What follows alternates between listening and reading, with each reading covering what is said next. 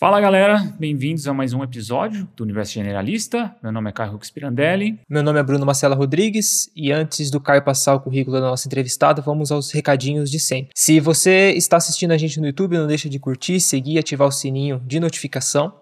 E se você está ouvindo a gente na, pelas plataformas de áudio como o Spotify, também não esquece de seguir a gente por lá para receber as notificações dos novos episódios. É um agradecimento ao nosso parceiro Alan Spirandelli, que é músico profissional e faz toda a edição e tratamento do nosso áudio. Nós também temos um canal de Apoia-se, no qual todo o dinheiro é diretamente investido no próprio podcast. Então, se você gosta do nosso conteúdo, quer ver ele com mais qualidade e atingir um público cada vez maior, não deixa de participar como apoiador. Você também poderá fazer parte do nosso grupo Telegram para receber novas informações, episódios de futuros entrevistados, dar suas opiniões sobre episódios passados e por aí vai. E lembrando que os valores são de 1 até a quantidade que você considere viável, né? Então não precisa ser valores altos. É, nós também temos a curadoria de curso com diferentes temáticas científicas e ouvintes do canal ganham descontos nos cursos. O link para ver a lista completa de cursos está na descrição do episódio e você vai encontrar os cupons de desconto por lá. É isso, Caion. Bem, hoje a gente conversou com a Ana Paula Martins Gouveia. Ela tem pós-doutorado em estudos budistas pela, pela, pela, Universidade da Califórnia, em Santa Bárbara, nos Estados Unidos, e pela Sorbonne, no, em Paris, na França. E estudos filosóficos da comunicação pela USP. É também mestre e doutora em Ciências da Comunicação pela ECA USP, com estágio de pesquisa na Universidade de Surrey, Roehampton, em Londres, na Inglaterra. Morou por sete anos no mosteiro tibetano Kadrolin, no sul do Brasil, e vem se dedicando exclusivamente ao estudo da filosofia budista e à sua prática desde 2002. Através de pesquisas, viagens e retiros ao redor do mundo, sempre em companhia de eruditos e mestres da linhagem do budismo tibetano, sua formação se dá tanto a nível teórico-investigativo quanto prático, como demanda a própria tradição filosófica budista. É autora do livro Introdução à Filosofia Budista e tem diversos artigos e capítulos de livros publicados sobre este mesmo tema. Atualmente é membro do Padmakara Translation Group e com apoio da Khyentse Foundation, dedica-se também à tradução de textos filosóficos diretamente do tibetano para o português. E na conversa de hoje com Ana Paula Martins Gouveia, a gente ficou focado no budismo e filosofia budista. Então fica agora com a nossa conversa.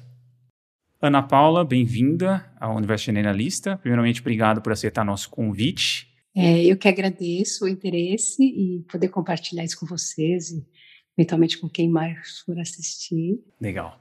E a gente sempre começa com a trajetória, né? A gente queria saber de você, como é que você caiu no estudo do budismo, né? Como é que foi a sua trajetória até cair nessa área de pesquisa de estudo? Então, então vamos lá, visão, é, a versão curta. Né? Tá isso. Bom, eu é, já estava fazendo, estava fazendo, eu fiz pronto, eu estudei jornalismo na USP, depois eu fiz mestrado, doutorado na USP também, uma parte de doutorado na Inglaterra, mas quando eu estava fazendo uh, doutorado, é, eu conheci um, um, mestre tibetano que chama Chagdutu Rinpoche, que tem um centro no Brasil, no sul do Brasil, aliás, é um lugar fantástico, no Link. Se alguém quiser conhecer, Onde vale fica? Que, qual cidade? Fica fica pertinho, fica assim, Três Coroas, pertinho de Porto Alegre, uma hora e meia de Porto Alegre, mais ou menos. Bem tá. pertinho de Gramado, tipo 20 minutos de Gramado. Tá. Uhum. E é um lugar incrível, porque tem as construções uh, bem tradicionais do budismo tibetano, então tem o templo lindo, todo, foi todo pintado à mão por um artista do Sikkim, é assim, é incrível, vale a pena mesmo uh, conhecer. E conheci uh, Tiago Dr. Rinpoche, e no meio do meu doutorado, e falei, na hora que eu conheci, eu falei, pronto, é isso, né? Agora eu descobri. Só que eu estava no meio do doutorado, estava indo para a Inglaterra, fazer um pedaço de doutorado lá, não sei o quê, e comecei a fazer as práticas e tal, porque eu fui, acabei parar no Cadulindo, uma série de coisas, e resolvi que queria fazer aquilo, mas pronto, aproveitei o final do meu doutorado, incorporei um pouco das ideias já do budismo já no próprio doutorado, né, que eu estava falando sobre trabalho de ator no cinema, etc. Então, quando eu fui falar sobre a construção de personagem, etc., né, já comecei a, a uhum. introduzir um pouco dessas ideias, e depois hum, resolvi morar efetivamente nesse lugar. Então, fui para o Cadolinho, morei durante sete anos lá, uhum. terminei, terminei meu doutorado morando lá já, porque o que eu fiz, eu estava na fase já de redação da tese, uhum. então eu terminei de escrever lá, claro que na, na fase final, né, eu voltei para São Paulo, etc. Mas depois continuei morando lá, morei durante sete anos, sete anos no Tibete, aquela coisa toda. Uhum. E, e, chegou um momento que, mas foi muito importante porque você está assim 100% completamente inserida naquilo, a tua teu nível de transformação, digamos assim, né, de estar tá dentro daquilo é muito mais acentuado do que às vezes conciliando coisas. Claro que não é a única forma, mas para uhum. mim foi uma forma que funcionou, digamos assim. Cada um vai Sem ter a, tua, a, sua própria abordagem. E pronto, aí depois eu acabei ficando lá. Aí chegou um momento que eu achei que, é como eles dizem, né? Se afia a faca, depois tem que cortar os tomates. Então, chegou um momento que eu achei que talvez fosse a, uma época apropriada para começar a ver isso também dentro de outro contexto. Claro que mantive contato com isso, sou amiga de todo mundo até hoje, etc. Mas foi um momento de, foi importante. E aí saí de lá, claro que não tinha né, sete anos sem fazer nada, mas aí um monte de coisas aconteceram. Eu acabei vindo para indo para Portugal fazer dar aula na, na Escola Superior Artística do Porto, dava aula para mestrado, dava aula para graduação de cinema ainda. E também, pronto, dei alguns cursos na Universidade do Porto, na Universidade de Coimbra, essas coisas. Só que eu achei que também seria o momento de voltar a estudar o budismo, talvez agora também dentro do contexto acadêmico, porque seria uma forma uhum. de divulgar isso de um, um outro uh, nível também, que eu achava uhum. que era uhum. importante, porque tem vários, várias áreas, assim. Então, achei que seria importante, então comecei, uh, entrei num grupo de, que chamava, na USP, chamava Núcleo de Estudos Filosóficos da Comunicação, e aí, porque era a maneira que eu conseguia falar da filosofia budista, mas sem sair completamente da minha área de conhecimento, porque eu só saísse da área de comunicação, cinema, etc., era meio impossível academicamente, praticamente. Uhum, uhum. Então, foi a maneira que eu encontrei para poder falar sobre isso. Depois, acabei fazendo três pós-docs, um na própria USP, depois um na escola, na Universidade da Califórnia, em Santa Bárbara que foi muito importante, porque no Brasil, como você sabe, não existe como área de conhecimento fechado estudos budistas, né? Uhum. Então foi importante para fora. Depois também fiz um outro pós-doutorado na, na Sorbonne, com Kappenstein, que foi na Escola Pratique de Haute que é uma um, também é, pronto, é a parte do, de pós-graduação da Sorbonne, né? E consegui fazer lá um pós-doutorado, foi muito bom esses dois uh, esse, esse trabalho que acabou resultando no livro que eu escrevi, que é a Introdução à Filosofia Budista, etc. Uhum. Então, foi mais, falando assim bem rápido, foi mais ou menos essa a trajetória. Bacana, bacana. É, a gente deu uma olhada no livro, o Caio conseguiu olhar muito mais do que eu. É, eu tô a gente achou super. Comprei um exemplar. Super interessante. Eu acho que seria legal, Ana Paula, para a gente poder introduzir a temática para os ouvintes, essa questão da origem do budismo. Você poderia resumir para a gente, até para depois a gente destrinchar toda essa questão de, de expansão do budismo e tudo mais? Tá, bom. Se eu tivesse, claro que isso é uma, um assunto enorme, né? Mas claro, assim, sim, sim. a origem, a origem mesmo, se eu tivesse que falar uma coisa, foi assim, foi a indagação do Buda. Do, uhum. Quer dizer, na verdade, do Siddhartha Gautama, depois se tornou o Buda, que Buda é o desperto. Então, quando ele atingiu a iluminação, é que ele virou Buda. Uhum. Então, o que aconteceu? Ele, como vocês devem saber, a história dele, assim, hiper rápido, é que ele era um príncipe, aquela coisa toda. O pai dele foi previsto que ou ele seria um grande monarca universal, ou ele seria um grande, um grande sábio. E o pai dele, obviamente, que era um rei, queria que ele virasse rei, né, que herdasse o reino, e sempre teve medo de que ele de que ele se tornasse uma, um, um, sábio mesmo, esses renunciantes, etc, etc. Então, ficou, deixou dentro do palácio durante todo, durante muito tempo, né? Então, ele tinha todas aquelas coisas do palácio, mas ele sempre teve aquela tendência já inerente dentro dele, já tinha uma coisa pulsante, digamos assim. Até que um dia ele pediu para o pai se podia sair, que ele queria sair do palácio, que era impossível ele ser um governante se nunca visse o povo, aquela coisa toda. Claro que tinha o pessoal que ia para dentro do palácio, mas mesmo assim. E o pai consentiu, mas eh, preparou, entre aspas, né, a cidade toda para que ele não visse nada de desagradável. E ele foi com o cocheiro dele, o assistente dele, que era o Chan, e viu, se escapou alguma coisa, ele viu, a primeira coisa que ele viu foi uma pessoa velha, e ele olhou, ele nunca tinha visto velho, porque nem isso, nem os velhos ficavam ali, porque o pai dele achava que qualquer coisa podia fazer com que ele ah, uhum. uh, se questionasse sobre aquilo. Ele viu um velho, e ficou, mas o que é isso, né? Umas pessoas assim, velha tal. Aí, isso acontece com todas as pessoas? Perguntou para o cocheiro. E ele disse para o Xana, ele disse, claro, meu senhor, isso acontece com todos, até com os reis, até com os reis. E ele ficou, voltou para casa, indignado, depois fez a segunda pergunta, né, que são as quatro visões do Buda que ele chama. É, depois a segunda foi uma pessoa doente, ele viu uma pessoa doente, também se perguntou, todas as pessoas ficando doentes também, depois viu uma pessoa morta, aí perguntou uhum. o que é uhum. isso, morte? Porque ele nunca tinha visto a morte. E aí ele falou, sim, todas as pessoas morrem, e na última saída dele, ele viu uma seta, uma pessoa ali quietinha, ele olhou para aquilo, viu que ele tinha um brilho e, e começou a, viu que tinha uma coisa especial ali, ficou completamente fascinado por aquilo, claro, né? E aí ele resolveu um dia fugir do palácio, né? Fugir porque ninguém queria que ele saísse. Adormeceram todas as pessoas no palácio, ele conseguiu sair. Então, se, mas às vezes a gente conta essa história, as pessoas, ah, isso parece muito ingênuo, né? Como é que o Buda não sabia que existia morte, não sabia que existia velho, uhum. parece uma coisa assim. Mas no fundo, é, quando a gente pensa sobre essas coisas, a gente é um pouco assim. Porque apesar de a gente ver essas coisas tudo, que é um pouco pior, porque apesar da uhum. gente ver todas essas coisas, a gente assume como isso como uma coisa ah, garantida né, a gente fala assim, bom, a única, única certeza da vida é que a gente vai morrer, ponto final, certo? Uhum. Só que, ao mesmo tempo, a gente não, não, nunca se questionou como, quer dizer, se questiona talvez, alguns de nós, algumas fases, mas de fato, tão profundamente quanto Buda, porque ele falou assim, isso não é possível que esse mundo seja sofrimento, porque ele viu o sofrimento em tudo isso. Então tem que ter uma coisa, será que o mundo é assim mesmo? Ou será que tem alguma coisa que eu possa descobrir? E foi assim, foi indo atrás disso é que ele resolveu uh, e investigar profundamente. Então, na verdade, a origem veio dessas questões, dele falar qual que é o uhum. sentido. Será que a gente, esse mundo tem que ser assim? Isso é inevitável? Essa é a verdade da, do mundo? E aí ele foi tentar resolver essas questões, procurar respostas. E até a e é simbologia é... disso, né, Ana Paula, rapidinho, Caião, ah. é essa questão do, da função do pai também, né? Muitos pais querem proteger o seu filho, né, para não entender ou não enxergar o sofrimento, né? Então, dessa analogia também se reflete nos dias de hoje, vamos dizer assim, né? Tentar blindar essa questão do sofrimento que simbolicamente, né, no caso do Buda, foi essa questão é, da, do, do, do, espaço dele, né, do castelo e tudo mais, mas a gente também, né, os pais tentam fazer essa blindagem do sofrimento que, e que é inevitável, né, que foi o que, que é inevitável, que todos nós nos passarem, a gente acho que vai falar das, das verdades do Sim. sofrimento, uhum. mas é inevitável, e, e depois é, esse, esse de evitar que ele tivesse contato com as coisas também tem a ver também com essas, nossos pais quererem passar um determinado tipo de vida, né, uhum. para nós, como herdeiros, uhum. digamos assim, daquele de toda uma, uma estrutura social, etc., que, que, com a qual eles não é nada por mal, mas eles foram criados assim e acham que, que essa é, é o mais correto, digamos assim, né? Sem dúvida. Uhum. Sim.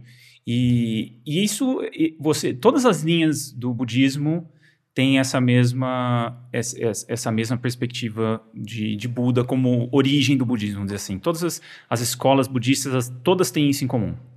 Sim, isso é uma coisa que é comum a todas as escolas budistas, sim. Tá, tá.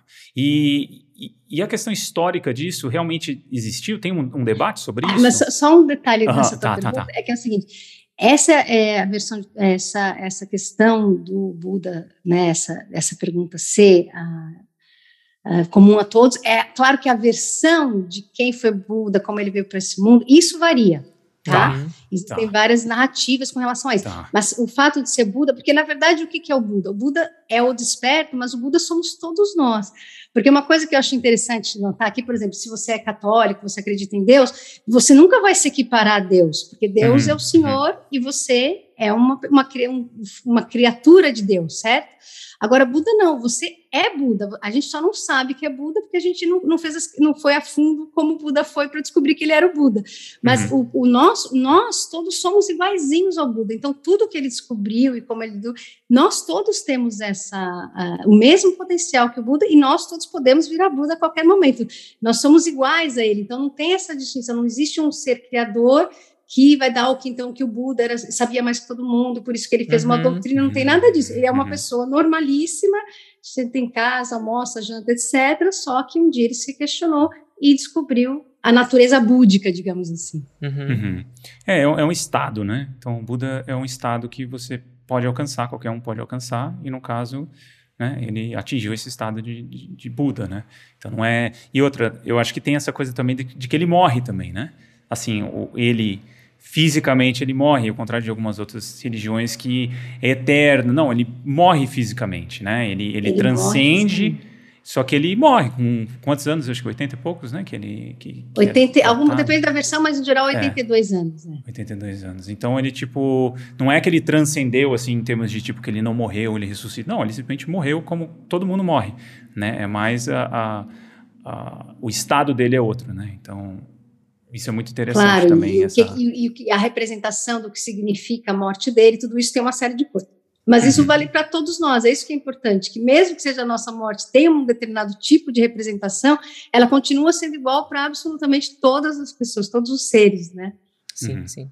Tá. E, e, isso é discutido se ele, se ele realmente existiu, é, tipo, se é um mito ou se realmente é, é, uma figura histórica que existiu, tem algum debate nesse, nesse meio? Ou já Olha, os historiadores é assim. já falam que, que a, existe a probabilidade maior de realmente ter, de acordo com, com as com, com, com os achados, enfim, arqueológicos ou escritos, que realmente é provável, mais provável que tenha sido uma figura histórica mesmo. Então, existe já alguns, alguns debates, claro, é, não sei exatamente qual é a relevância desses debates, dependendo do contexto, dependendo de qual a motivação, digamos, desses uhum. debates. Mas é, existe algumas coisas, claro, que às vezes tem até recentemente tem um estudo que falaram que talvez não tivesse sido o Siddhartha Gautama, porque estava no. Tem várias coisas. Mas, uhum. no fundo, assim, enquanto figura histórica, porque existe o que a gente chama também de Buda histórico, né? Que é uhum. exatamente esse que a gente está falando, Siddhartha Gautama. Isso, isso. Eles podem fazer questionamentos sobre exatamente as datas mais precisas, sobre o lugar, sobre essas coisas. Mas, assim, mesmo que ele não chamasse Siddhartha Gautama, mesmo que ele tivesse nascido em mais né, duas cidades para lá, ou etc., nada disso é muito relevante, porque, no fundo, o que interessa é que é um, essa possibilidade de um ser humano né, conseguir atingir esse estado búdico, etc., etc., e se libertar de totalmente sofrimento, é plausível para todos nós. Então, é, é, e isso é importante porque outros seres já fizeram a mesma coisa, né, que não tem uhum. a mesma ah, pronto, que não são o Buda histórico, digamos assim. Então, quer dizer que é um caminho que ele mostrou que é atingível para qualquer pessoa. Uhum. Sim, sim. E a, e a partir. Quantas escolas tem, assim? Como é que foi essa expansão? Porque ele, o budismo ele, ele foi para caminhos distintos, né, em termos de expansão do, da, da religião, vamos dizer assim, e ele vai tendo né, desenvolvimentos culturais e, e, e vários aspectos que vão mudando, né? Como é que é esse processo? Quantas escolas tem? Enfim, se você puder resumir para a gente também. Tem bastante. Eu vou só é, mostrar aqui. Então, agora que eu vou compartilhar, tem dois momentos, vou compartilhar aqui a tela com tá. vocês. Pronto. Aqui, só para vocês terem uma ideia, você, isso vai ser super resumido essa parte, tá? Mas tá só para vocês terem uma ideia. Então, é, de acordo com os dados né, históricos, Buda teria vivido mais ou menos cinco séculos antes da, do ano Domini, ou da Era Corrente, e ele, quando ele, os ensinamentos dele aqui na época, mais ou menos do rei Ashoka, o rei Ashoka foi da dinastia Maurya, mais ou menos século uh, 3 antes do ano Domini, ou da Era Corrente, e ele era um rei da Índia, etc., que tipo, primeiro era aqueles imperadores, conquistou um monte de coisa. Depois ele, numa das batalhas, parece que ele viu a morte, ficou completamente chocado com aquilo tudo, resolveu abdicar de tudo aquilo e virou um rei dármico, chamado, que o Dharma uhum. são os ensinamentos do Buda, aquela coisa toda. Então, desde, então ele começou, fez os éditos de Ashoka, então o reino todo virou um reino budista, começando a, a colocar os valores budistas, e isso foi se espalhando por toda a região da Índia, tá? Aqui para esses lugares, todos que vocês podem ver aqui. E depois, uma coisa que depois, se a gente for falar o um negócio das traduções, dos sânscritos, etc., mas os, quando foi levado mais para o sul, aqui nessa zona do Sri Lanka, esse pedaço aqui, que é mais ou menos aqui onde está Mianmar, Tailândia, Camboja, etc., Vietnã, etc., foi usado, foi adotado mais o que a gente chama do budismo Sravakayana, que usava o Pali até como para fazer o cânone deles, etc. E uhum. depois mais para o norte, né, para as regiões aqui do norte, foi o budismo Mahayana, que é chamado grande veículo, né, que a, a, principal diferença, digamos assim, é que o Mahayana, ele se preocupa com a eliminação de, depois de descobrir que realmente o sofrimento permeia todos os seres, etc., ele vê que isso uh, permeia todas as pessoas, então quer libertar não só a si mesmo, mas absolutamente todos os seres. Então, ele tem uma, uma motivação do Bodhisattva, que se diz, né, de tentar libertar todos os seres sencientes. Pronto. Aí depois, isso aqui mais ou menos no século III, depois, mais ou menos no, século I, né, dessa era corrente, junto com aqui, que vocês estão vendo aqui a, a rota da seda, tá vendo? Uhum. E o que acontece com essas rotas comerciais, etc., muitas vezes o que vai passar não só é o comércio, mas todas as informações. Então, os ensinamentos budistas começaram a andar, por, por, a circular por esses lugares, até podemos chegar aqui na China, né? Quando ele uhum. começa a atingir a China, etc. E depois, mais ou menos aqui, uh, no século VI, na verdade, no século IV, acredita-se que ele tenha ido já para a China, já direto para a Coreia, e depois chegou no Japão mais ou menos no século VI, também se acredita que tenha ido pela Coreia, que ele tenha ido para o Japão. Então, todo esse continente aqui, aqui no Asiático, e é incrível, aqui que vocês estão vendo essa região aqui, que é, o, que é o Tibete, essa região central aqui, é uhum. incrível como no Tibete, de fato, só chegou mais ou menos lá pelo século VII ou VIII, mais especificamente, uh, e como se tivesse uma coisa. Em compensação, quando chegou no Tibete, assumiu tudo, porque foi, é, também teve o rei era um rei dármico, então fizeram todas as traduções, todo o cânone foi traduzido para o tibetano, então teve uma coisa assim incrível, mas ao mesmo tempo demorou bastante tempo, quase como se existisse ali um, um momento que para que aquilo conseguisse de fato chegar no Tibete. E depois, claro, né, agora vou parar de compartilhar, depois tem outras coisas, ah, claro que depois, num determinado momento, ah, isso chegou aqui no Ocidente também, depois os ingleses, etc., as explorações, quando começaram a ir para a Índia, etc., começou a chegar isso aos pouquinhos, no século XIX mais ainda, alguns filósofos começaram a se interessar por isso tudo, começaram a ir para essa região dos Himalaias, etc., etc., e depois, porque teve uma época também que o budismo foi completamente uh, expulso, digamos assim, do seu berço, da Índia, né, uhum. 13, etc. E depois ficou preservado em outros lugares e depois, agora mais recentemente, até como, por exemplo, quando, a, a, quando os chineses entraram, eh, ocuparam o Tibete, muitos tibetanos saíram ah, da, do, da, do Tibete, né, foram obrigados a saírem, né, aconteceu aquelas coisas horríveis que acontecem em guerra, que a gente sabe, não é bem uma guerra, uhum. mas e eles foram totalmente pacíficos, né, não, não, não tinham nem, né, a única coisa que eles conseguiam fazer às vezes era fugir mesmo, Uhum. E nem tinha um exército, nada disso para poder bater. Tinham as pessoas que tentavam defender aquilo como podiam, mas não tinha nada disso. E depois teve essa diáspora tibetana que acabou fazendo com que o budismo também ganhasse uma dimensão no mundo e vários mestres que estavam ali no cima das montanhas ninguém conhecia, de várias linhagens, etc., conseguiram ir para outras partes do mundo e nós temos que agradecer, num certo sentido, de que hoje em dia a gente tem esse acesso de primeira mão a uhum. todos esses grandes mestres, etc. Então, uhum. né, tem, teve esse lado aí que foi importante. É. Tá bom? Mas assim, depois a gente pode falar, mas eu, existem muitas linhagens. Uma coisa que eu queria falar, então, com relação a, a, a essa pergunta que está relacionada, essa questão das linhagens, eu acho que mais, claro que depois você pode falar de cada uma delas, talvez seja uhum. bom cada uma de cada uma linguagem falar mais sobre a sua própria, porque senão você pode né, essa coisa ser um pouco tendencioso. Uhum. Mas é, tem um exemplo que foi dado por uh, Kabje Dilgoken Rinpoche, que é um mestre tibetano do século XX, pronto, final do século XX, etc., bem recente, em que ele, ele vai falar uma coisa que eu achei sempre muito interessante. Ele fala, os ensinamentos budistas, não é que os ensinamentos budistas são diferentes em si, a essência deles sejam diferentes, é a, tem duas coisas, né? A forma como ele é, ele é recebido e, e, como é que isso acontece. Quem é que está recebendo aquilo, né? A forma como ele é passado e como ele está sendo recebido. Então ele fala, usa essa metáfora de que o, o, os ensinamentos budistas seriam como se fosse uma chuva. E na hora que a chuva cai, ela vai cair exatamente por igual em todos os lugares que ela cai. A chuva não vai passar, ah, vou cair mais um pouquinho ali, vou ficar diferente aqui, não. Ela cai por igual.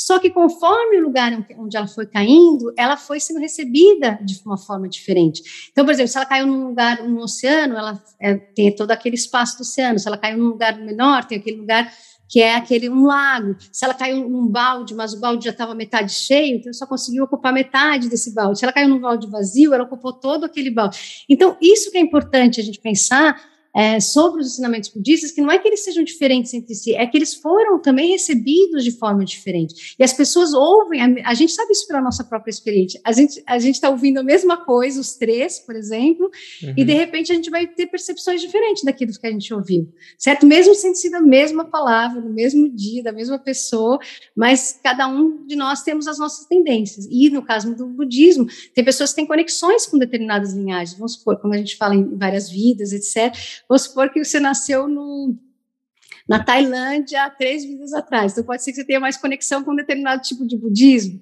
e assim por diante. Então, também existem conexões. Por isso, o, o budismo, todo ele, é válido, todo ele é importante, nenhum é superior ao outro, nenhum é mais puro que o outro, nenhum é mais uhum. não sei o que que o outro, mas ele todo tem a ver com as próprias pessoas que estão recebendo, etc. Então, isso eu acho importante falar, Perfeito. que é é, tem um Pronto, impacto da cultura, né? Eu acho que tem. Eu, quando eu vi, quando eu comecei a estudar, o, dar uma olhada no, no, tibetano, né? No budismo tibetano, e fui ver né, as raízes culturais antes da, da do, do, budismo chegar lá.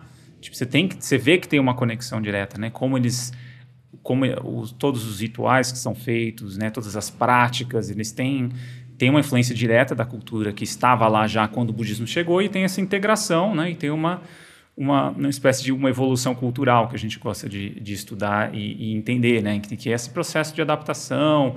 Então, tem particularidades muito relacionadas à cultura, né? Que, da cultura que existia lá quando o budismo chegou. E aí tem é muito interessante, é, é, inevitável que vão, existir diferenças e que essas diferenças tendem a aumentar conforme a distância geográfica, né, e, e se implementar outras coisas e ter outras ideias, outras práticas e por aí vai, né. Exatamente, você tem toda a razão. E tem uma coisa interessante nisso que você estava falando, que no budismo tibetano em particular, existia uma, uma coisa muito forte que existia no, no Tibete, que era a, a tradição, a religião Bon, mas aconteceu uma coisa que, é, que normalmente é, é, acontece o contrário, depois chega uma outra coisa diferente e depois aquilo acaba sendo permeado, e aconteceu isso também, claro, que é como você disse, esses rituais, essas outras coisas, mas aconteceu uma coisa que o próprio bom começou a criar um bom budista, então eles é, se apropriaram, de, porque eles não tinham uma coisa tão estruturada, não tinham uma filosofia tão desenvolvida. Uhum. Então, eles começaram, nos textos bons, começaram a fazer adaptação, mesmo de textos de, de, de, de coisa assim, bem uh, do budismo, desde que chegou no Tibete, por exemplo, do budismo, que é, depois foi chamado de Enigma, mas antes era só budismo, que era o budismo das antigas traduções, ou das antiga tradição. É, eles foram adaptando tudo isso e colocando dentro do bom. Então, é assim, uma coisa muito interessante ver como isso foi. E é um caso, às vezes, meio raro, porque o, o contrário, às vezes, é mais comum, mas nesse caso aconteceu isso também. Eles tinham aquelas divindades locais, aquelas coisas todas, aqueles. Né, uh, que você deve ter visto quando você estava uhum. vendo isso, sim, mas sim. ao mesmo tempo teve essa incorporação dentro do próprio bom que que, que, resolveu, porque viu o benefício daquilo também. Sim. Só que existem mais de um tipo de bom. Também depois tá. tem uma história longa sobre o bom, mas pronto, só para você ter, um, ter uma ideia geral. Bacana. Legal. Bacana. E Ana Paula, essa questão, acho que é importante a gente falar, né, sobre as quatro grandes verdades. E principalmente, né, ela, ela é a base para todas as, as, os outros ramos do budismo ou, ou tem diferenciação? Então, as, normalmente a gente chama de quatro nobres verdades. Uhum. Tá? Por quê? Porque é importante, e acho que foi bom você ter falado nisso, porque acho que tem uma coisa que é, por que que chama nobres? Uhum. Por quê? Porque para a gente ter uma, segundo, né, como é dito, eu não tenho uma compreensão completa, mas segundo é, a tradição, para você ter uma compreensão total, efetivamente, do que elas representam, você tem que ser um ser nobre, o nobre que quer dizer os áreas, né, uhum. em termos indianos, etc., do, do, é, são aquelas pessoas que têm ah, uma realização, elas têm menos obscurecimentos e por isso elas são capazes de entender a plenitude daquilo que está sendo ensinado. Por isso que, então, na verdade, são as quatro nobres, das quatro verdades dos seres nobres, praticamente, uhum, né? Uhum. Então, é interessante falar sobre isso, porque é, realmente, para a gente entender, a gente vou falar quais são, etc. Uhum. Mas é importante a gente ter claro nisso, que para nós é um processo que a gente vai ter que se familiarizar, que é isso que a gente estava conversando no começo da nossa conversa, né, de, da importância dessa Sim. colocar no nosso dia a dia isso, mas é um processo de familiarização. Então, as quatro novidades, né, que foram ditas pelo Buda ao longo de toda a trajetória dele, de formas diferentes. Segundo a tradição tibetana, também existem os três girares da roda do Dharma, não só da tibetana, mas outras. Uhum. Mas é que é a verdade do sofrimento, né, que, que todas as coisas têm três tipos de sofrimento, mas a gente pode falar mais sobre isso depois. A verdade do sofrimento, então que existe o sofrimento que permeia as coisas, seja das várias formas diferentes. Uh, a gente tem três tipos de sofrimento, vou falar só um pouquinho só para a gente entender porque essa noção de sofrimento, às vezes a gente pensa, ah, mas tem essa coisa de sofrimento. É importante a gente entender mais ou menos, porque não é exatamente o sofrimento que a gente está acostumado. Uhum. Por exemplo, o primeiro tipo de sofrimento, que é chamado sofrimento sobre o sofrimento, é qualquer coisa a gente sabe que uma coisa, mesmo que esteja ruim, sempre pode piorar. A gente tem isso na nossa experiência própria. Tipo, acabou a pandemia, de repente. Acabou, não, né? Ainda não acabou, mas teve uma pandemia, de repente começa uma possibilidade de guerra mundial, aquelas coisas todas. Então a gente nunca sabe o que vai acontecer. Uhum. E, mas isso não só na nossa vida também, né? Acontece uma coisa, você furou o pneu, chega em casa, tem vazamento de água, aquela coisa toda. Então, esse sofrimento bem básico Segundo tipo de sofrimento, que é o sofrimento ah, da, da, da, mudança. Então, o que, que acontece? Por exemplo, mesmo que você esteja numa situação que você acha fantástica agora, ah, isso, você sabe que isso vai mudar e a gente sempre tem medo que mude se você está numa uhum. coisa boa, né? Então, ah, e agora? Se eu perder agora, poxa, a gente está fazendo esse programa super legal, temos apoio, as pessoas adoram, de repente a gente, e agora se a gente ficar sem emprego, o que vai acontecer, né? Vai fazer uhum. uma coisa muito mais chata do que tudo isso.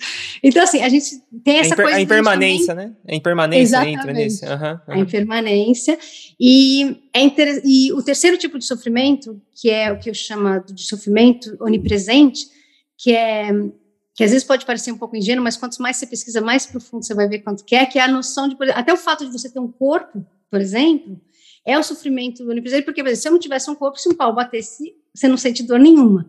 Então, o teu próprio, a tua própria constituição, o fato de você ser uma coisa fabricada e, e que está condicionado às, às coisas, né, as outras coisas, faz com que você esteja uh, sujeito ao sofrimento. Então, uhum. esses são tradicionalmente os três tipos de sofrimento.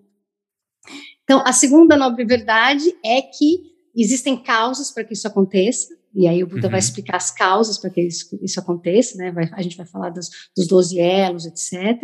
Uhum. E depois, que existe a possibilidade, a verdade da cessação do sofrimento, então que é possível que esse sofrimento acabe, inclusive aqueles inevitáveis que a gente tinha falado, morte, doença, etc. E depois, que há um caminho, que é a verdade do caminho, que é um caminho que leva a essa cessação, que é um caminho que é possível que isso aconteça. Essas são as três as, desculpa, as quatro nobres verdades faladas, né, até uhum. chegar ao caminho budista que vai te mostrar mais ou menos, vai indicar a partir da experiência de pessoas que trilharam esse caminho, é que a gente vai conseguir ter, uh, fazer isso, mas sabendo que tem alguém ali que já passou por uma coisa, que passou por a mesma situação e que pode ajudar a gente, é que nem você vai fazer escalar uma montanha, uhum. e alguém já escalou aquela montanha, então sabe quais são os riscos, etc., e vai te ajudar a subir de uma forma um pouquinho mais uh, segura, sem ser você tendo que, que tatear tudo. Mas, e, e, é, e ela é a base para as outras escolas budistas? Todos, Todos usam? Exatamente. Essa também, essas quatro nobres verdades também, ela se fala, por exemplo, no caso quando se fala dos três girares da roda do Dharma, etc, que ela foi ensinada de formas diferentes, mas sempre foram as quatro nobres verdades. Uhum. Só que formas diferentes. No segundo girar já se falava sobre a vacuidade, essa noção de que todos os fenômenos são vazios, etc.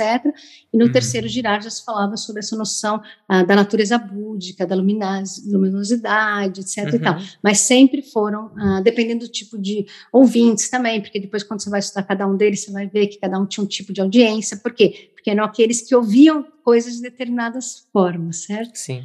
Tá. Então, sim. também é base de todo o budismo, sim.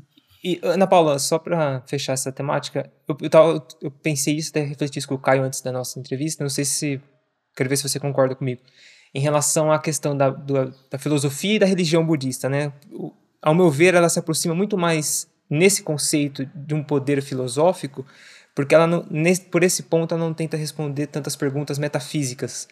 E a questão também de de origem e solução ser o próprio indivíduo, né? Faz sentido isso?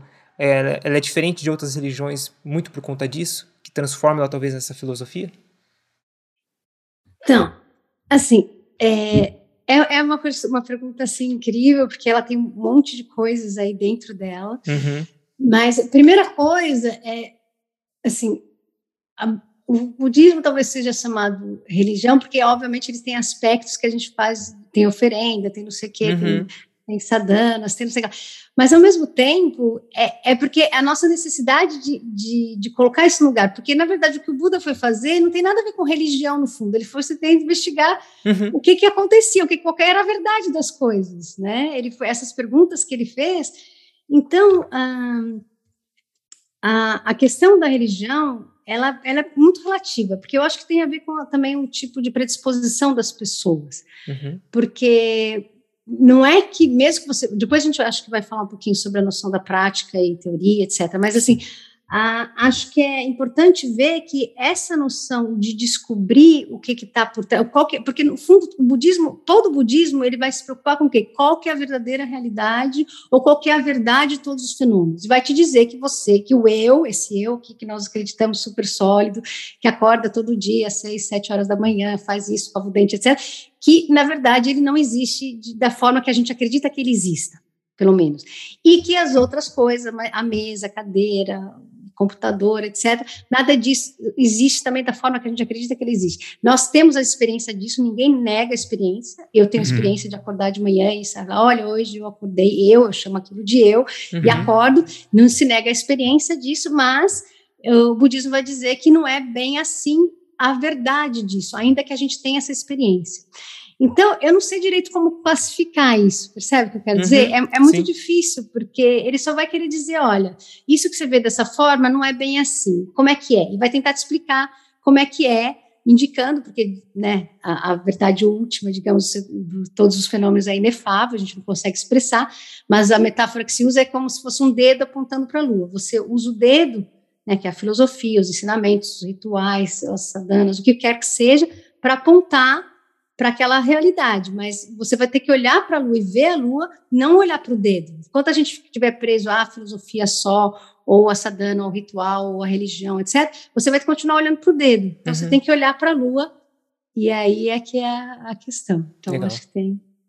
É que gira, gira muito em torno da, da questão do sofrimento. Eu acho que a gente tem uma visão na nossa cultura de sofrimento de uma maneira muito. Porque, por exemplo, uma das coisas que, que me surpreendeu, ou que que mais quando eu entendi essa questão do apego, né? Que o sofrimento ele não está só no, no, sofrimento. O sofrimento ele é fruto também de uma de um apego a algo bom também. Porque aquilo vai vai sumir, vai passar. Então você está feliz pra caramba. Tá, mas se você se apegar àquele sentimento, ele se vai, você vai sofrer.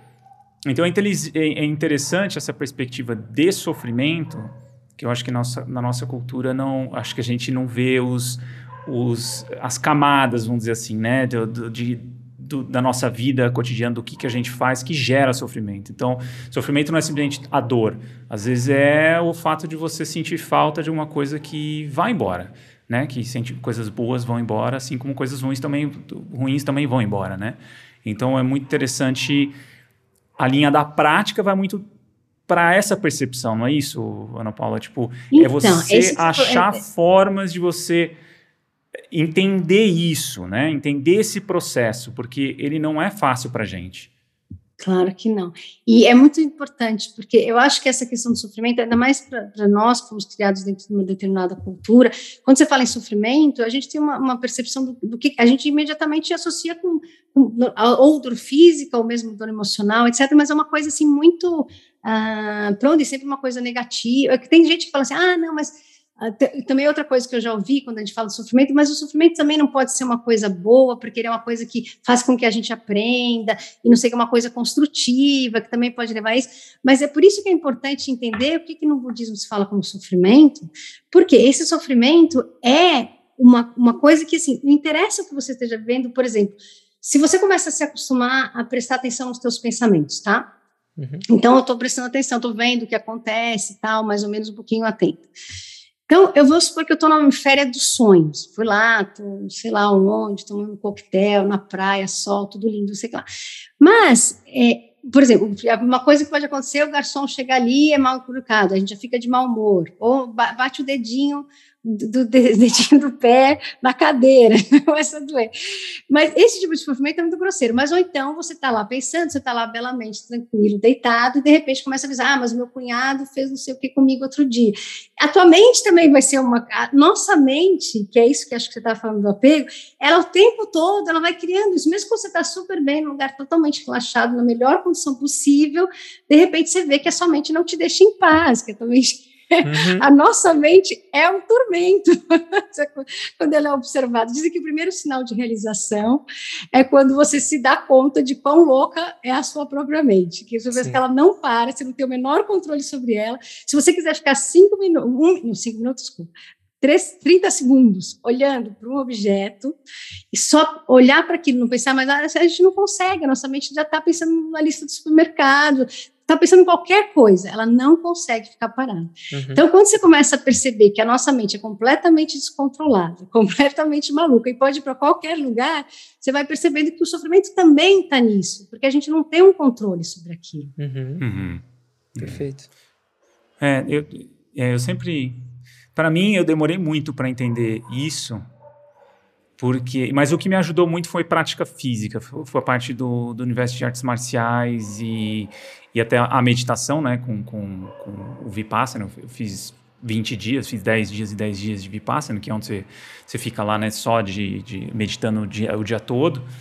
Mas eu confesso que a parte de entendimento do sofrimento para mim ficou mais claro através de práticas físicas assim. Tanto da meditação quanto ver a, o desconforto físico como uma sensação e você só observar aquela sensação, quanto na arte marcial quando você está com dor e você precisa fazer 20 lutas, assim, entendeu? Se você foca muito na dor, ela ela toma você, né? Você entra em pânico, você não consegue ir além disso. Eu acho que o Bruno talvez tenha uma experiência parecida com, com maratonas, né? De tipo uhum. que é uma sensação mesmo, né? São sensações que você pode observar ela e você e ela passa, né? Ela passa e você o sentimento passa, aquela dor parece que vai te consumir, mas em certo momento, se você deixa ela de canto só observa, ela ganha um outro corpo, né? Ela, então, tipo, são coisas do universo físico e que eu acho que tem a ver com o budismo, porque ele exige a prática para entender a, a, a, filosofia, né? Eu acho que a gente podia falar um pouco disso, dessa até já pular um pouco para isso, porque eu acho que faz parte do, do tema agora. Dessa coisa da filosofia, ela não está descolada da prática, né? Ela exige a prática. O, como é que funciona isso, mais ou menos, Ana Paula? Ela realmente ela exige disso? Você, como quando você quer, até desde tradução, até você entender um texto, ela exige de você a prática para você realmente saber do que se trata aquilo? Então, tem duas coisas que eu acho importantes. Uma coisa, a primeira parte do que você estava falando, que eu acho que é muito importante, isso que você falou do, de, de, de como se relacionar até mesmo com a dor física, que foi importante para você e é importante para muitas pessoas também, essa forma de compreender. Eu lembro uma vez que vocês devem conhecer o Mind and Life Institute, outras, outros lugares que fazem muitas pesquisas com relação a ciências cognitivas, relação de, de, que os tradutores, aqueles negócios de colocar um monte de coisa na cabeça das pessoas, investigar o cérebro do, dos meditadores. Eu mesmo servi de cobaia, digamos assim, para uma pesquisa que foi feita em Lyon, na França. Então, uhum. me convidaram uh, pra, porque eles faziam pesquisa com meditadores, né, chamados meditadores, e pessoas que não têm esse tipo de prática, etc.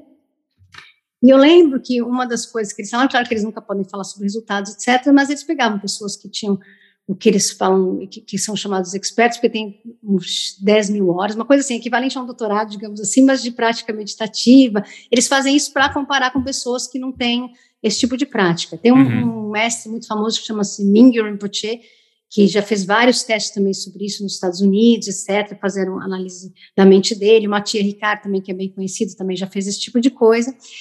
E eu lembro que quando eu fui fazer isso, um dos testes era o seguinte: você estava lá deitado com aquelas coisas é, na cabeça, etc., dentro do, daqueles túneis do MRI, aquelas coisas uhum. assim, e é, era você, eles colocavam uma coisa quente tu, no teu corpo, até uma temperatura que você realmente ia sentir aquilo bem forte. E eles ficam analisando os movimentos cerebrais das pessoas. Então, o que acontecia? Quando, as pessoas que já tinham mais prática, ou já tinham que ter algum treino em contemplação, o, elas, o que eles falam é que é o seguinte: a pessoa, primeiro que já, a hora que sentia dor já sabia, então ela não ficava sofrendo antes, ela simplesmente, a hora que acontecia é que ela sentia. E que às vezes até a, a intensidade daquilo, como a pessoa está muito presente, digamos assim, a intensidade daquilo podia ser bem alta, que você percebia pelo nível, pelo, por ser um calor muito forte, etc. Mas assim que acabava o estímulo é, do calor, a, aquilo, a pessoa praticamente dissolvia aquilo. Uhum. E que as pessoas que tinham menos treino, o que acontecia? Que elas já sofriam por antecipação, começa por aí, e depois ficava a dor, na hora da dor física era quase igual à anterior, porque elas já estavam totalmente ansiosas, e quando acabava elas continuavam sofrendo mais tempo. Uhum. Então, assim, é, eu achei super interessante eles falarem isso, porque acho que tem a ver com isso, quer dizer, a gente faz isso na nossa vida, né? Seja a dor física, que era um estímulo físico mesmo, mas é essa coisa, a pessoa já vai, vai doer, então já está sofrendo, depois dói antes, depois dói mais depois, ainda mesmo quando já acabou. Então, eu acho que tem a ver com a dor física e tudo junto, né? Uhum. Porque a nossa mente também trabalhando com aquela dor física, acho que é o que você estava falando. Agora, a tua segunda pergunta sobre a questão da prática, da teoria. Então, sim, é muito importante. Essas duas coisas são, eu diria, inseparáveis. Por exemplo, se eu tivesse que fazer uma analogia, talvez se você tivesse num laboratório, a teoria seria como, por exemplo, as substâncias químicas, vai, você tem ali o sulfato disso, não sei, carbono, mas não sei o que lá. E a prática, né, é como se você realmente fosse colocar aquelas, eu li no livro, olha, se eu misturar sulfato de sódio com carbono, acontece isso. Aí eu chego lá, vou para o laboratório e misturo. Uhum. Posso explodir o laboratório? Posso, entendeu? Mas eu vou colocar na prática. Então, eu acho que tem um pouco isso. A filosofia, ela, a teoria e a filosofia, etc., elas nos ajudam, né, para ter, saber como lidar, mas a gente tem que colocar na prática. Por isso que, normalmente, quando você fala nos estudos budistas, você vai falar que são três níveis. O primeiro é o escutar, ou ler, ou tomar conhecimento sobre os ensinamentos. O segundo é fazer uma análise crítica, né? Você reflexão sobre aquilo, ver aquilo. E o terceiro nível, que é justamente o da contemplação, você colocar aquilo na tua experiência da forma mais profunda que a gente for capaz naquele momento. Então tem essas três coisas. É, esse, é um, é um ponto importante, né, Ana Paula, essa questão da prática, porque é, eu, como fisioterapeuta, por exemplo, percebo isso muito na, na, clínica, né? Então, o fato de uma pessoa chegar com um tipo de dor, para mim, e eu já ter tipo esse tipo de dor, né? Tô atendo muito corredor e eu corro também, também me machuco, já tive dores. Você tem essa, talvez até uma empatia e até uma interpretação e um conhecimento mais aprofundado do que aquele indivíduo está sentindo, né? Então, eu acho que o fato dessa, dessa disparidade que tem na nossa sociedade, você ser, tá, às vezes ser especialista de um assunto, mas não ter uma prática específica desse assunto, né? Dessa, dessa vivência. Isso talvez não seja tão não, não faz tão sentido do ponto de vista da filosofia budista, né? Já que você não teve essa, essa experiência mais profunda, né? Passando pelo corpo. Eu acho que isso faz, faz todo sentido. E Legal. eu acho que a gente pode ir para a questão dos quatro selos, né? E até para saber também o, como ele se relaciona. Só uma última coisa, no, nas quatro nobres verdades, na, a, a última ela, ela tem um elencado práticas, né, também, né? Então, na verdade, tudo isso, o caminho é exatamente. Você, você por exemplo, vocês perguntaram das linhagens, etc. Então, o caminho uhum. é justamente você uh, descobrir ou qualquer uhum. coisa parecida, qual que, o que, que você quer seguir dentro do budismo e seguir essa essa essa tradição, né? Porque é uhum. importante também essa noção de tradição dentro do budismo. Porque uma coisa que eu acho que é importante se falar quando se fala isso é que o budismo é uma linhagem viva uhum. de transmissão. Sim, sim, não é que o Buda morreu e agora a gente fica tentando reviver coisas que ele falou, etc. Não é isso, é uma linhagem que vem desde a época do Buda, que vem sendo transmitido por mestres que foram tendo realização naquele caminho. Então, é uma, uma, uma coisa viva. Então, você, hoje em dia, quando você vai seguir um caminho, você tem pessoas com as quais você pode contar, que são uma referência, e não só porque leram o cânone budista e ficaram sabendo sobre aquele assunto, mas que efetivamente foram passando de um para o outro, tendo realização, e isso foi se perpetuando ao longo dos séculos. Então, isso é, é muito diferente.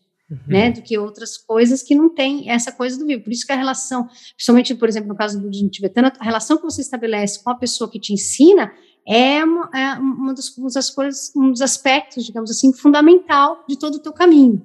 Uhum. Né? Porque por isso que também tem, tem que somar, até você tem, tem que pensar duas vezes e fazer conexão com determinadas coisas, porque realmente é uma, uma coisa muito significativa dentro desse caminho. Então é importante ter isso em vista, que é uma, um, um caminho, mas é que é um caminho que é, que é um caminho vivo, trazido por pessoas que tra trazem essa tradição e que podem nos orientar dentro, desse, dentro disso. Uhum, uhum. Tá. E você tinha perguntado também das traduções, sim, também. Os quatro selos. Tudo, Ah, dos quatro selos, desculpa. Isso. Então, os quatro selos, é, eu vou falar então rapidamente o que, que eles, quais uhum. são, uhum. e a gente pode conversar um pouquinho. Beleza. O primeiro são que todos os fenômenos compostos, né, que como a gente falou, é, são impermanentes, que a gente já conversou um pouquinho sobre isso, quer dizer, o fato simplesmente de eu ter um corpo quer dizer que esse corpo vai morrer, pronto, vai desfazer. Uhum. Uh, o segundo selo, que é tudo que é uh, maculado, digamos assim, é, é, sofrimento. Então, o que, que é maculado? Tudo que depende de causas e condições. Então, por exemplo, se eu tenho esperanças e medos, essas coisas não são confiáveis, então é uma fonte de sofrimento. Então, tudo que tem esse tipo de mácula, mácula é qualquer coisa. Toda vez que nós vemos a realidade do mundo de uma forma dualista, uhum. aí talvez a gente entra, isso é uma forma de mácula, porque a gente não vê as coisas tal qual elas são. Uhum. Então, por isso, nesse, o que, que significa eh, mácula tem que ser bem entendido, porque é isso, porque a gente está pensando numa realidade que ela não é do jeito que a gente vê. Então, a nossa visão é maculada, e por isso que tudo que é maculado é sofrimento. Então, a nossa percepção do mundo em si já é uma forma de sofrimento. Depois, a terceira a gente pode falar bastante sobre isso, dependendo de quanto tempo você estiver. A terceira nobre verdade, que é que todas as coisas são desprovidas de existência inerente, né? Tudo é desprovido de um vazio, é, de, é desprovido de, de, de, realidade concreta, digamos assim. Então, por exemplo, uh, tudo aquilo que eu penso estar vendo agora, na verdade, é uma projeção. Existem várias metáforas falando sobre isso, né? Que, por exemplo, é, a forma como às vezes isso é dito é, por exemplo, a realidade é como um sonho. Tem uhum. oito metáforas tradicionais, que é como um sonho, como uma ilusão, como uma, um truque mágico, como uma, uma alucinação, como uma miragem, como um eco, como uma, um reflexo, como uma aparição, e às vezes tem um, um exemplo que é dado que é uma cidade de Gandharvas, que é, é, mais ou menos. Às vezes a gente vê, às vezes, nas nuvens, parece que tem uma, uma coisa ali, o um universo, às vezes aquilo é referido como ah, uma cidade de Gandharvas, nós temos várias histórias sobre isso, mas na verdade é uma coisa que, que não tem nenhum, que daqui a pouco vai desaparecer. Então, tudo, essas são as metáforas que são usadas para falar sobre isso, e depois a quarta nobre verdade, que é ah, a, o nirvana é paz, ou a iluminação está além dos conceitos. E, e, na verdade, por Nirvana, aqui essa palavra também é bastante complexa, porque ela uhum. já foi usada de muitas formas, né? Mas significa que, na verdade, é a, liberta, é a iluminação. Aqui a gente uhum. diria que é a iluminação, né? Que, é, que essa palavra também é horrorosa, mas por falta de outra, mas é reconhecimento da natureza, das coisas tal qual elas são. Isso seria iluminação, você remover todas essas máculas que a gente falou. Uhum. E, são uh, os quatro selos, né? Isso são dos quatro selos. E esses quatro selos, às vezes são falados como três selos, né, que não são tá, muito quarto. Depende da tradição. Mas, uh, dependendo da tradição, mas em geral, esses são o tipo do, da marca registrada do budismo. Por isso que é, tem um livro do Zonza Khyentse Rinpoche que é excelente, chama-se o que não faz de você um budista, acho que foi traduzido assim, o uhum. Budas. Já foi já está na segunda edição no Brasil, aqui em Portugal também já tem, já tem, já está na segunda edição mas ele é um livro que ele vai falar exatamente sobre cada um desses selos. O John Zacchaeus Rinpoche é um mestre uh, contemporâneo agora, que está vivo, e esses livros, ele tem vários livros, é, foram escritos já em inglês, né, na verdade é uma compilação de ensinamentos deles, mas sobre a supervisão dele, então uh, são muito acessíveis, e ele fala de um jeito muito uh, próximo, então os exemplos dele são desde Donald Trump até, sabe, coisas assim muito próximas de nós, então, é uma forma de, de transmitir esses conhecimentos tão profundos. Ele é um mestre completamente uh, confiável, digamos assim. Uhum. Então, é, são, é, são livros muito que valem muito a pena para quem tiver curiosidade, uh, pelo menos ter conhecimento disso. E, então, esses quatro selos realmente também fazem parte da, do, dos ensinamentos budistas. E aí eu não sei se vocês querem falar um pouquinho sobre cada um deles ou se a gente vai saber outra coisa ou como é que vocês querem. Não, eu acho que, que vale a pena. Seria interessante, né? É, nem, principalmente é. impermanência, eu acho que é, é uma coisa bem interessante, assim, da gente. Então, a impermanência, então quando a gente fala sobre o primeiro selo, sobre essa noção da impermanência, o que é muito importante a gente ter claro é que assim, o simples fato de a gente ser composto é impermanente. Então a gente uhum. falou sobre isso. Então, qualquer coisa que começa a existir, que seja uma coisa né, que foi composta por alguma coisa, ela, por sem que nada aconteça, ela vai se deteriorar. Por exemplo, vocês já devem ter visto aquelas, às vezes tem aquelas fotos, o mundo daqui a 50 anos, se não existe nem, se nem existe nenhuma pessoa, então você vendo os monumentos desabando, mesmo sem ninguém ali. Uhum. Que é na, essa, na, essa deterioração natural das coisas, ela faz parte do, da própria constituição das coisas. Então, se eu pego esse copo aqui, estou com um copo, mesmo que eu não olhe para ele, ele ficar aqui 100 anos, mesmo que ninguém quebre, que ninguém naturalmente ele vai começar a se decompor porque ele é uma coisa composta, com exceção do plástico, que acho que o plástico é, demora, demora né? Demora. Eu acho que são, são, ciclos, né? Acho que são ciclos, mas inevitavelmente, né? Isso a gente sabe, é praticamente uma verdade, né? Tudo das partículas em geral, elas tudo vai, tudo muda, não, é impermanente mesmo. Tudo vai, vai passar por um processo de. E naturalmente, que é importante isso, isso porque isso. mesmo que não tenha nada ali que pela própria natureza, por, por, simplesmente por ser uma coisa composta, uhum. ela naturalmente vai se decompor, digamos assim. Então, nem uhum. que não tenha nenhum ser especificamente, nem que eu não, eu não preciso quebrar esse copo para que ele deixe de um dia, em algum momento, deixar de ser um uhum. copo. E entra é, na experiência porque, também, né, Ana Paula? Essa questão da impermanência entra na experiência, pelo qual, por exemplo, nunca nadei o mesmo rio duas vezes, né?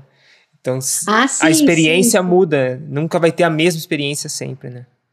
Exatamente, nunca se mergulha, né, exatamente, Parmênides, não é isso? Acho nunca se é. mergulhamos na água do rio duas vezes, aquela coisa toda. Sim, isso é fantástico. Eu lembro a primeira vez que eu vi essa frase, nem era budista nem nada, estava uhum. no curso ali, eu falei, nossa, esse cara é fantástico, quem é ele? tipo, é tão verdade, né? Porque a água nunca vai ser a mesma, nem de um dia para o outro, outro, etc. Então a gente sabe tudo está sempre, seja pela corrente, mas mesmo que não fosse a corrente, a própria a composição, o H2O da água, ele naturalmente vai se uhum. uh, desfazendo. Com relação ao segundo selo, então pronto, então a impermanência, a gente pode falar mais, mas acho que é mais ou menos essa, acho eu, eu mais tenho, ou menos uma, uma per, Eu tenho uma pergunta, assim, uma curiosidade. Se chegasse para um, um, um, um mestre, um estudioso, um praticante, né, assim, de meditação, ou, ou que tenha está muito adentrado nesse universo do budismo, você falasse assim, o que, que ele acharia da, de pessoas que buscam a vida eterna? É, essa coisa de, de buscar, uh, de tipo de viver cada vez mais, sempre evitar a morte, é, eles viriam isso como uma certa tolice ou ou existem contos dentro de algumas tradições budistas que falam disso dessa dessa luta contra contra a impermanência, porque eu acho que é uma coisa que é muito comum aqui na nossa cultura essa nessa coisa do, do envelhecer, da morte, de sempre tentar estender isso o máximo possível, Estética, se né? possível acabar, né, com a morte. Você é um problema, a morte vira um problema, né? Você já chegou a ver alguma, algum debate sobre isso no meio budista? Hum. Algum mestre comentar sobre isso? Então, é assim, é, é interessante essa pergunta, porque primeiro que se a pessoa realmente quisesse, entre aspas, é, não mais morrer, ela se ela sair do ciclo dos nascimentos e mortes, como se fala no budismo, ela ah. naturalmente ah. deixaria de morrer. É, se a pessoa realmente quer isso, ela, ela tem, uma, tem, um caminho que ela pode seguir. Uhum. é que ela quer quebrar o ciclo, né, também. No budismo Exatamente. ela quer quebrar, ela quer parar, na verdade ela quer parar de voltar, não é isso? Ela quer, ela quer quebrar esse ciclo de retorno de, da vida. Ela, ela vê isso como um problema também, né? Não um problema, mas como algo que pode ser cessado, porque ela gera o sofrimento. Mas parece que essa ideia de viver para sempre é meio que uma eternização do sofrimento também, né? Exatamente. Por quê? Por que, que é uma eternização do sofrimento? Porque se a pessoa não tem uh, o conhecimento necessário ou a sabedoria necessária para entender como é que funcionam as coisas da vida, ela vai estar tá simplesmente ela tá qual o, o, esse desejo que ela tem de se manter eternamente nesse lugar, primeiro por medo, muitas vezes medo da morte, segundo por apego, porque uhum. ela tem apego àquilo, se ela tiver numa se ela tivesse numa posição, numa situação muito complicada, ela ah, talvez não quisesse prolongar isso tanto tempo, e depois, é, por exemplo, se ela interessa numa guerra, talvez ela não tivesse tão interessada em ficar ali sofrendo durante séculos, certo? Uhum. Mas, ao mesmo tempo, é, é uma, uh, uma ilusão a pessoa achar que porque ela ficou mais tempo é que aquilo vai ter, trazer mais benefícios para ela. Tudo depende, pode ser que traga. Uhum. Se você, por exemplo, você está fazendo, desculpa, se você está fazendo uma uma coisa que realmente traga benefício para você e para os outros, é ótimo que você prolongue a sua vida. Mas às vezes a, a ideia daquelas pessoas é simplesmente estar ali, vivo, respirando, né? Uhum. Então, para quê, por quê, qual é o sentido de tudo isso. Agora, que, que é, se elas realmente quiserem viver para sempre, digamos assim, né? Uhum. É muito fácil, basta ela acabar com os ciclos do sofrimento e ela, além de viver para sempre, ela vai viver sem sofrimento, que é fantástico. Uhum. Mas esse viver para sempre tem que entender que não existe o eu, digamos, que vai viver para sempre. Então, primeiro, antes dela viver para sempre, ela vai ter que acabar com acreditar que existe um eu que viva para sempre. Uhum. Então, é assim, é, dentro da, do registro budista, é claro que tudo isso é possível. Tem, tem várias histórias, por exemplo, que eles chamam de vida eterna, que próprio Guru Rinpoche, Padmasambhava, que foi um dos mestres que foi para o Tibete, veio da Índia, foi para o Tibete, uh, que ele vai fazer meditação numa caverna e reconhece né, a, esse não nascimento. Porque, por que, que ele não mais morre? Porque, na verdade, ele reconhece que nunca nasceu. Por quê? Porque todo esse nascimento, toda essa morte são a nossa percepção da realidade. De novo. Então, de novo, a gente cai nessa nossa relação da percepção. Porque a gente acredita que isso é tão sólido que é isso que vai ser levado como morte, como nascimento. Quando essas coisas deixam de ter a solidez que a gente acredita que elas tenham, uhum esse processo de renascimento e morte, ele ganha outro significado para nós. Então, isso é uma coisa que, uh, pronto, claro que a pessoa pode querer prolongar, porque a pessoa tem medo, tem apego, tem uma vida que ela acha boa, etc. Mas, é, qualquer que seja essa pessoa, ela pode fazer isso, basta querer investir nisso de uma forma uh, profunda e não só superficial, não é só fazendo plástico, que vai parecer que tem 20 anos, quando tiver 90, mas não vai mudar muito a situação. Uhum. Não, não. Agora, então vamos continuar então os selos. Bom, então, é, falando sobre essa, então, essa noção da, de, do sofrimento, então, uhum. então, ela, na verdade, o que, que é esse sofrimento? Ele está ligado à nossa percepção dualista das coisas. Então, a gente acredita, como isso é uma projeção, a gente acredita que existe o eu e o outro, que existem os fenômenos, a gente não percebe a realidade como ela é. Por quê? Porque tem uma coisa que o, qual que é a base disso? A base disso é o que no budismo chama de ignorância. Mas o que, que é essa ignorância? Também é uma coisa que a gente tem que entender. Não é porque a pessoa é uma idiota, não é porque a pessoa é um ignorante, como a gente fala, assim, ah, é ignorante. Não. Uhum. O que é a ignorância? A ignorância, ela não é uma coisa passiva também. Como disse o Vasubandhu no Abdharma Coxa, não é só que você simplesmente não sabe. Por exemplo, eu não sei que é a regra de trânsito é que eu não posso virar à esquerda nessa rua. Isso você, é, um, é um tipo de não conhecimento que ele é passivo, certo? Eu simplesmente desconheço que a regra é essa. Uhum. Mas o, o problema do nosso, da nossa ignorância, digamos assim, é que ela é ela é ativa, ela, ela é quase como se fosse uma força que nos impede até de querer descobrir a realidade das coisas. Então, ela tem uma forma muito, muito, uh, uma força que nos impede, que nem em vez de você ter simplesmente, você ver uma pessoa, você não ter nem empatia, nem, nem uh, hostilidade, não, você, é como se você tivesse hostilidade daquilo. Então, a nossa, a nossa ignorância, ela age como se fosse uma coisa hostil, em vez de você ter uma coisa mais neutra ou, ou, até uma simpatia. Então, por isso que essa questão da ignorância é tão importante, porque é como se nós lutássemos contra nós mesmos o tempo todo. A gente faz uma batalha contra o nosso próprio conhecimento. Uhum. Por isso que é uma coisa muito importante da ignorância, que eu acho que é, que é que é importante ter isso dentro da visão budista, porque não é entender o que é essa ignorância, que não é simplesmente, olha, não, não conhecemos a realidade e pronto, né? Não, nós não conhecemos e nós ficamos o tempo todo fazendo coisas que nos impedem de continuar conhecendo. Então a gente tem um papel ativo aí.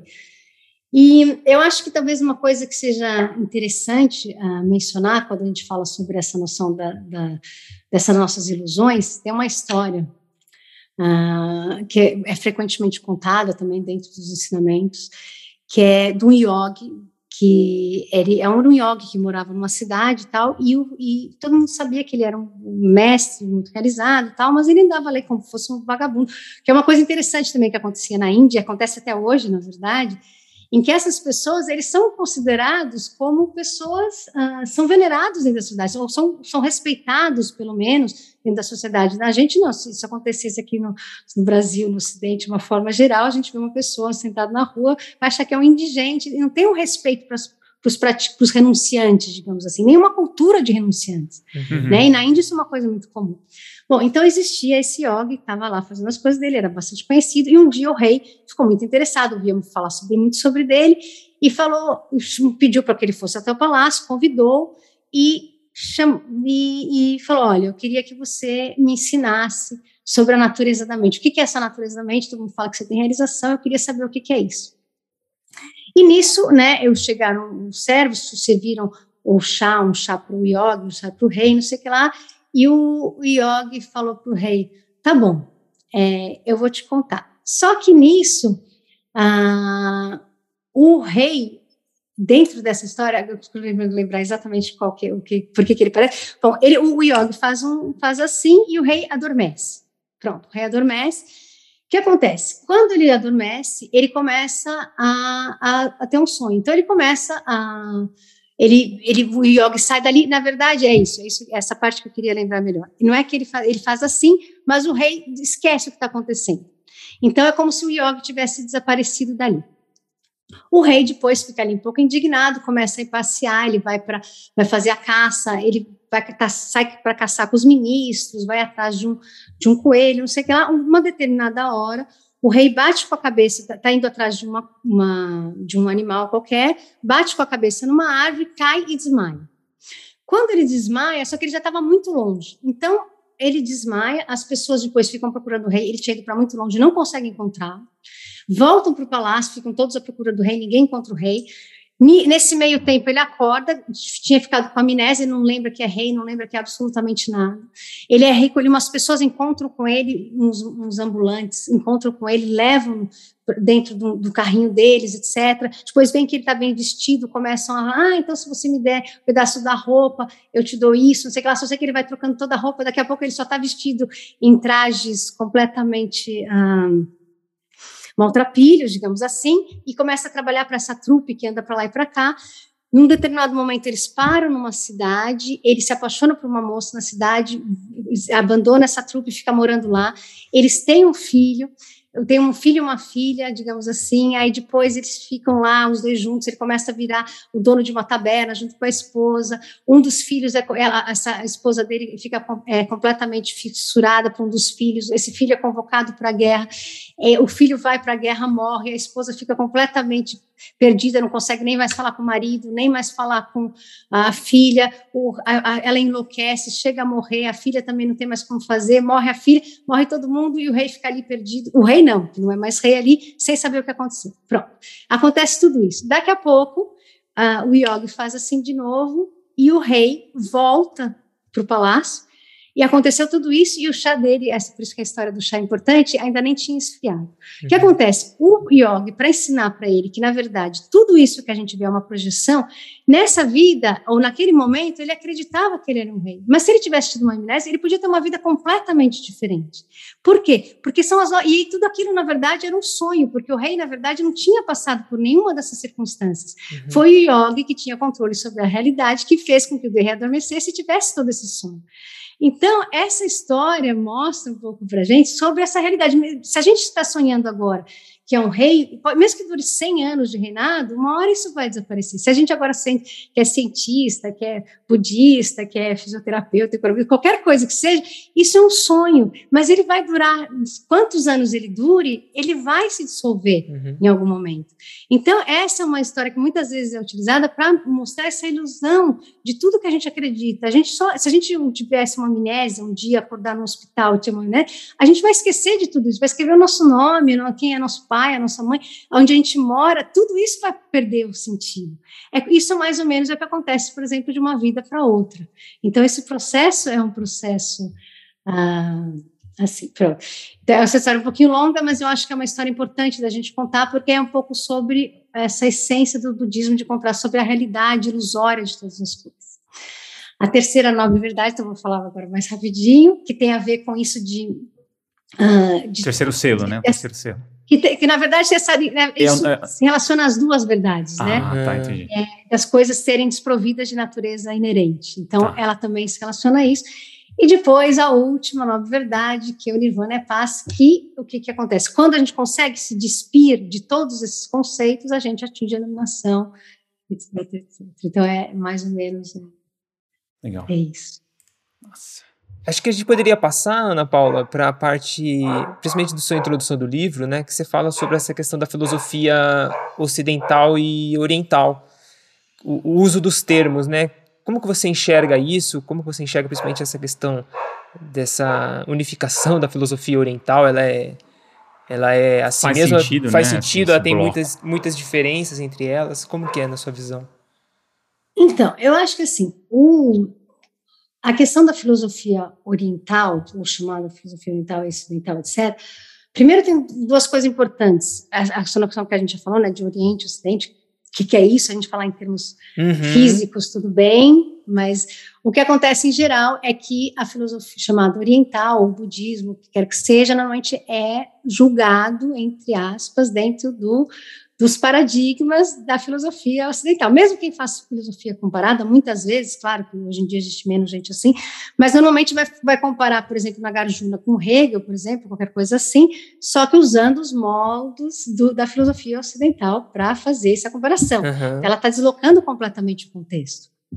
Outra coisa é que a motivação para fazer filosofia. Então, o que acontece? Quando a gente está falando de filosofia especificamente budista, oriental não dá para falar, porque você vai pegar a filosofia dos vários povos árabes, etc., Uhum. e tantas coisas. Mas se a gente falar, falar da filosofia budista, existe uma motivação que é a motivação de qualquer filósofo budista é que as pessoas atinjam a iluminação, que removam a ignorância. Então, tudo que ele vai fazer para fazer isso, é claro que ele, pode, ele faz, vai fazer, não faz, pensamento altamente é, sofisticado, com todas as qualidades necessárias, etc., para ser, inclusive, se for necessário, colocar dentro dos moldes ocidentais, em termos de estrutura lógica, de raciocínio, de sofisticação, etc. Tudo isso pode se encaixar, e até no, no nível temático também, questionamento sobre a realidade da vida, do ser, etc, etc. Só que o motivo que ele vai fazer isso é que é muito específico. Ele vai fazer isso, não é por mero especulação intelectual, não que todos os filósofos façam isso, mesmo no Ocidente, tá?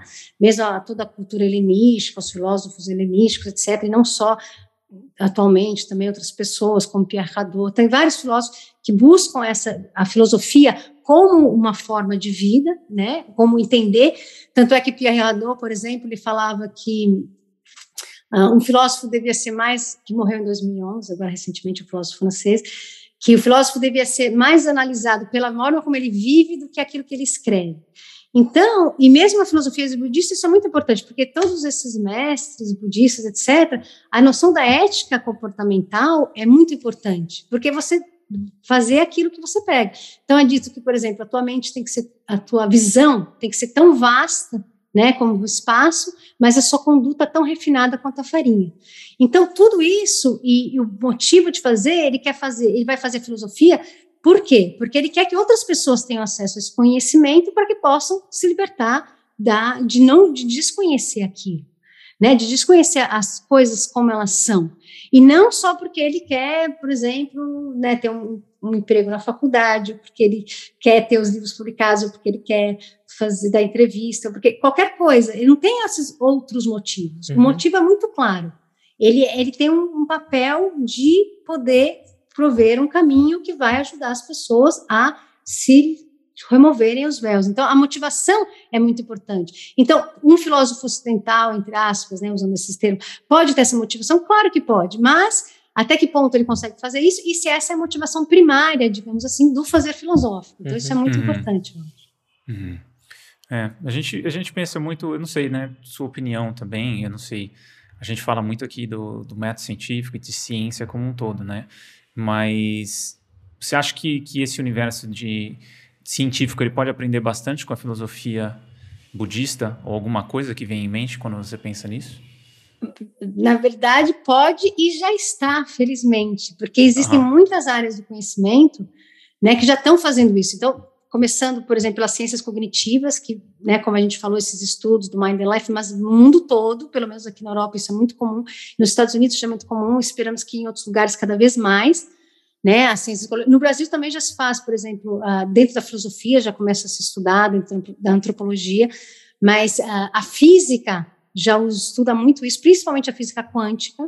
Tem um, um físico quântico, que eu não sei se vocês conhecem, chama-se Carlo Rovelli, ele é bastante conhecido, é italiano, mas é, trabalha nos Estados Unidos, e ele criou uma teoria quântica que chama Loop Gravity uh, Quantum, uma coisa assim, uh, Loop Quantum Gravity, teoria da gravidade relacionada aos movimentos, e que ele fala também de uma coisa que chama a física sem tempo, então como a noção de tempo é uma coisa que você não pode comprovar em termos físicos, e que ele, ele até recentemente teve um encontro dele com um monge budista tibetano, na verdade, uma atividade dos Estados Unidos, mas segue a tradição tibetana. E foi muito interessante, porque esse, o, o Carlo é, Rovelli, ele disse que muitas vezes ele dava conferências, ele é bastante reconhecido nesse meio da, da física quântica. E ele dava conferência que as pessoas, às vezes, no final, iam falar assim: Ah, mas você já ouviu falar de Nagarjuna, que é esse filósofo budista do século II, etc. E ele falava não, e que ele ouviu isso tantas vezes que ele ficou curioso, falou: Não é possível, tem que investigar. E que ele começou a investigar, e começou a ver um monte de afinidades, até que teve esse diálogo entre ele e esse monge. E a física quântica já faz isso há muito tempo, porque essa noção de não, tem, de não tempo, da, da, da, vacuidade de todos os fenômenos, etc., tudo isso a física quântica cada vez mais vai tendo mais convicção com relação a isso e está cada vez mais próximo do pensamento budista. Uhum. E não só isso, né? tem um filme também que até estreou no Festival de Veneza, a primeira estreia, não sei exatamente, acho que faz dois ou três anos, que chama-se Dalai Lama Scientist, em que é o Dalai Lama que é um prêmio Nobel, conversando com vários prêmios Nobel de várias uh, tradições uh, científicas, tanto de cosmologia, como da filosofia da ciência, quanto da física, quanto das ciências cognitivas, quanto da neurociência, uh, e a psicologia também. E ele vai conversar com eles e vendo como essas coisas se encaixam. Eu acho que esse filme está disponível uh, pelo Google Drive, pela Amazon, tem, tem vários lugares. É um, um, filme que vale muito a pena assistir, porque é uma discussão muito interessante sobre como isso já está sendo feito. Porque uma coisa. Tem aquele livro da Lelama também que eu recomendaria para todas as pessoas que têm interesse nessa área, que chama-se.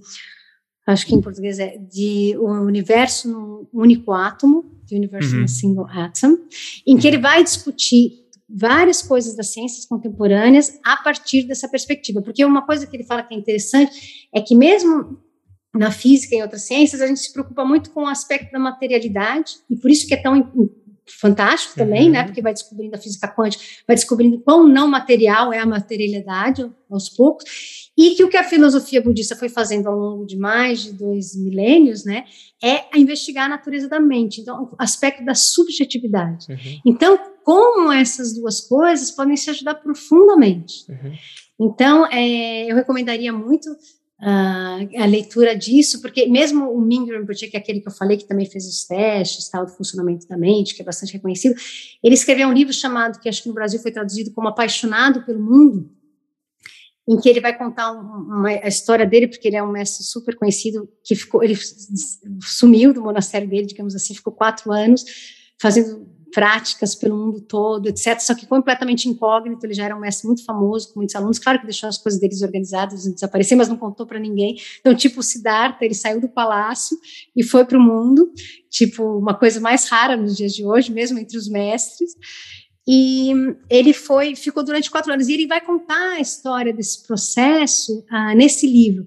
E quando eles foram fazer esses exames na neurociências com a cérebro dele, eles achavam que as máquinas estavam quebradas. Então, não é possível, você volta amanhã porque isso aqui não está funcionando. Uhum. E no dia seguinte ele voltava e dava os mesmos resultados. Então, assim, ele é incrível. E esse, quem quiser ter acesso, ele vai contar todas esses, essas, essas coisas, essas experiências que ele teve. Vale muito a pena também dar uma olhada nesse livro dele. Mas sim, é, hoje em dia eu acho que talvez, não sei quanto isso vai se desenvolvendo cada vez mais no Brasil, mas pelo mundo isso cada vez mais acontece, felizmente, eu acho. Legal. É, eu pensei, eu, quando a gente pensou na pergunta, a gente pensou talvez um passo para trás. Eu tinha, eu tinha lido uh, coisas do Carlo Rovelli já sobre, sobre a questão da ilusão do tempo, né? Porque quando a gente estava quando estava estudando sobre buracos negros, eu acabei ca caindo nele, né? De, de tipo, de um, de um, acho uma palestra dele falando disso, que o tempo é uma ilusão, tal. Então realmente tem uma tem uma ligação direta com, com essa essa linha, essa perspectiva filosófica budista, né? Mas a gente pensou muito quando a gente fez a pergunta da do universo científico é porque tudo muda constantemente no, no meio científico, né? Tipo assim, toda hora tem alguma coisa que cai, tem uma nova pers perspectiva, tem uma.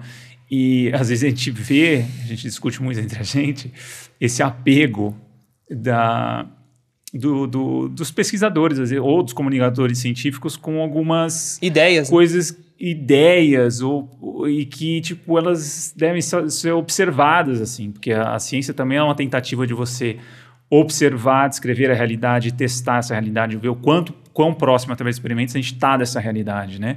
Só que ao mesmo tempo a gente vê, a gente tenta exercitar isso, né? A gente, a gente não não se apegar muito, porque a gente sabe que tem a, a perspectiva que a gente né? Então tem o lado da é. refutação é. da ciência. Então acho que e o Caio discute essa questão da filosofia budista, que talvez o, a filosofia budista possa trazer esse olhar do desapego para ajudar a ciência, né? Porque é um, como é uma constante, talvez, refutação de, de, de hipóteses e tudo mais, se você se apega muito à sua hipótese, né, ou à sua, à sua linha de, de, de estudo, se vem muito estudo refutando, talvez esse, esse apego faça com que você caia em termos equivocados de interpretação e até de comunicação da ciência, né? É isso que o Caio, a gente normalmente discute em relação a isso. Quando seria bom, talvez, a filosofia budista adentrar esse meio em relação a esse aspecto também. É, é eu acho que tem duas coisas interessantes que você falou. Primeiro, essa noção, uma coisa que é interessante, que é, que é bom, é porque mal ou bem a ciência, por ser empírica também, né, esse tipo de ciência, as ciências duras, etc., por ser empírica, ela é obrigada a ter que experienciar aquilo que ela está falando. Por ela ser obrigada a passar pela experiência, ela vai descobrindo que não era bem aquilo, que não era bem aquilo, que não era bem aquilo, que não era bem aquilo. Uhum. Justamente por quê? Porque ela tem que colocar na prática, uhum. né? E uma coisa, por exemplo, quando mesmo quando você está fazendo meditação, budista, etc., uma das recomendações né, que você vai ouvir, é que mesmo quando você está fazendo meditação, se você tiver experiências, que você nunca se apegue àquelas experiências. Então, por exemplo, ah, hoje eu estou me sentindo, e mesmo porque a tua meditação nunca é totalmente estável, então um dia pode ser uma coisa, no outro dia é outra coisa. Então, e mesmo quando você está tendo uma meditação fantástica, olha, hoje foi lindo, saí, parecia que eu estava nas nuvens, qualquer coisa que seja assim, um pouco romanceada, que nós nunca devemos ter apego às experiências, porque elas também são efêmeras uhum. e elas não são uma realização. Então, acho que é muito interessante que vocês levantam, porque é verdade. Acho que essa, primeiro, essa proximidade com a ciência do, do aspecto empirista, uhum. mas ao mesmo tempo de não se apegar a esse, né, esse empiricismo, etc, etc. É, porque é um sofrimento, é sofrimento, entendeu? Porque vai mudar.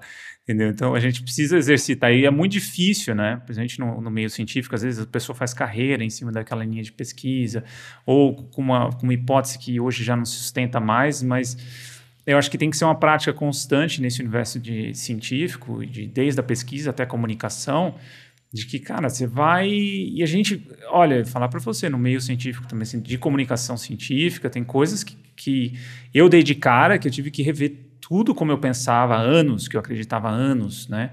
E eu sei que vai ter muito mais pra, daqui para frente. E não vai parar de vir, entendeu? Então, eu acho que isso teria que estar no cerne do, do fazer científico também, né? Porque é inevitável, a gente já sabe, é uma realidade, em permanência, essa, essa questão de tipo que a realidade ela é tão, é tão...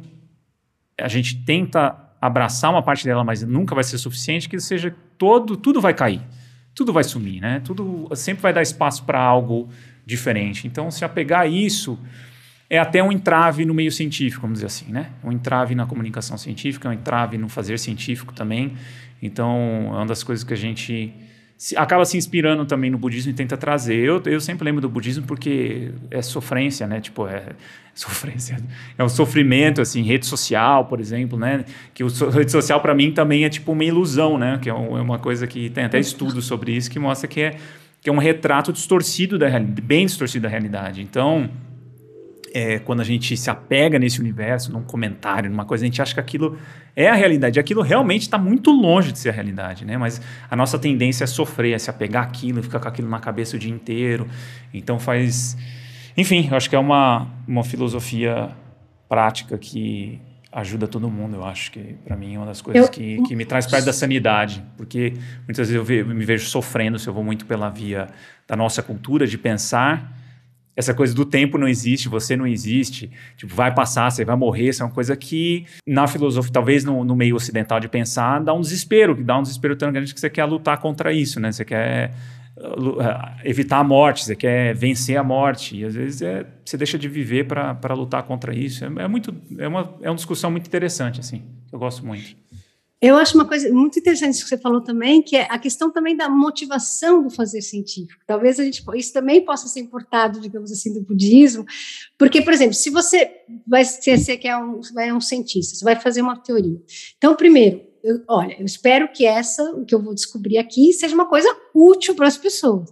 Segundo, se depois, ah, mesmo que isso seja superado, essa ideia seja superada, não tem importância, mas também faço aspiração de que ele possa servir, por exemplo, como um, uma, um passo que foi naquela direção, mesmo que ela seja aprovada para outro. Então, se o outro estava nesse estado, eu consegui, eu consegui, por outros motivos, ver uma outra coisa, então eu espero que essa outra coisa ajude para que a próxima pessoa possa fazer uma coisa ainda mais, uh, mais pronto, que, que possa ajudar mais, que seja mais melhor ainda do que o que eu fiz. Mas nunca perder, porque também a gente fica muito desanimado se a gente também não, não. Mas se você tiver uma motivação de querer que aquilo traga algum benefício, que uhum. possa servir como um, um, passo, mas não como a verdade última daquilo, Perfeito. então você naturalmente já lida com aquilo de uma forma melhor. Porque você não tem um apego logo de cara, a tua motivação está em, em sintonia com as coisas, porque você sabe que aquilo não vai ter durabilidade, mas você pelo menos pode contribuir com o que você for capaz de contribuir. Uhum. Então tem uma coisa esse de, de querer oferecer oferecer uma coisa,